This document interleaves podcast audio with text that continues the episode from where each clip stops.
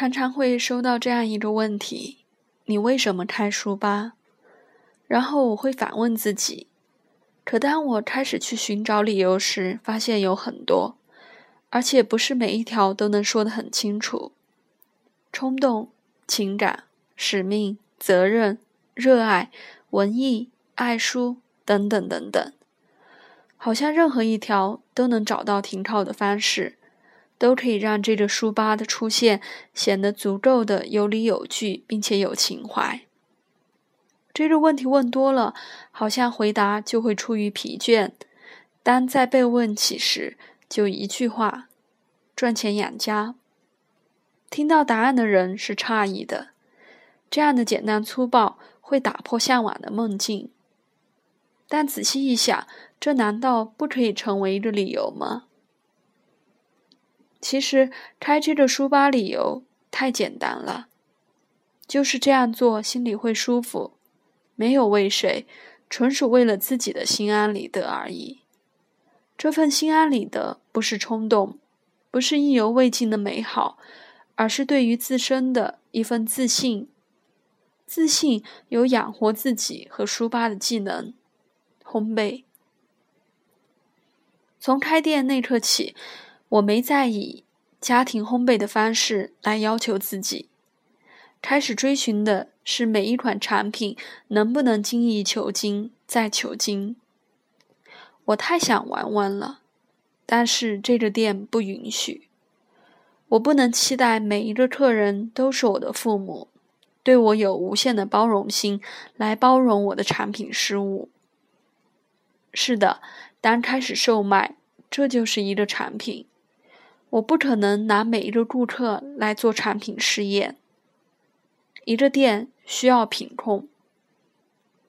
还好，在决定开书吧时，手上有可以拿得出手并相对稳定的一至两款产品。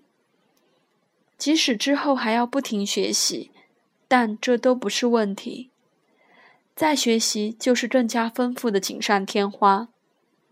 那么，这个书吧就这么定下了。所以，从开始决定时，我有一半是理智的，至少已经明确了方向。上面这些突如其来的话语，其实憋了很久。向着美好，开着咖啡馆，是许多人的梦想。几乎每天，我都会收到关于开咖啡馆的咨询，有来店里当面问的。有微博或者微信私信问的，由于自己也就一年的开书吧时间，连经验都还谈不上，于是压力山大。我一方面不敢一味鼓励支持一个人，一方面又不忍打击一个人的梦想。在回答这些问题上，问过的人都知道我会变得格外严肃，和平时的谈笑早已不是一个人。不是故意要为难，只是内心很尴尬。即使是一个小店，你也要考虑房租、装修、工商、卫生、消防、邻里、居委会、物料、人工。然后重要的问题来了：我为什么要选择你？嗯，你的优势在哪里？热情是你的软实力和动力，但这依然只能锦上添花。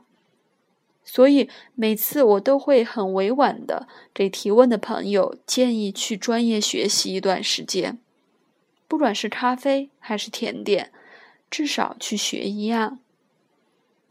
给开店做准备的，不但需要物质准备，还需要状态准备，或者选择去同类行业里工作一段时间，积累一些经验。加一个美好的咖啡馆。书吧说的这么冷冰冰，实话实说，不知道你是否爱听。但我担心你只看到了美好，而没看到幕后。盲目往前冲，后怨怪于现实太残忍。有时候梦境被打破，要比一直没有梦更残酷。再小的店，再小而美，到底了，也是开门做着小生意。小生意也需要一点点的小实力，一份坚持，一座大山的诚意。愿我们都能努力生活，梦想成真。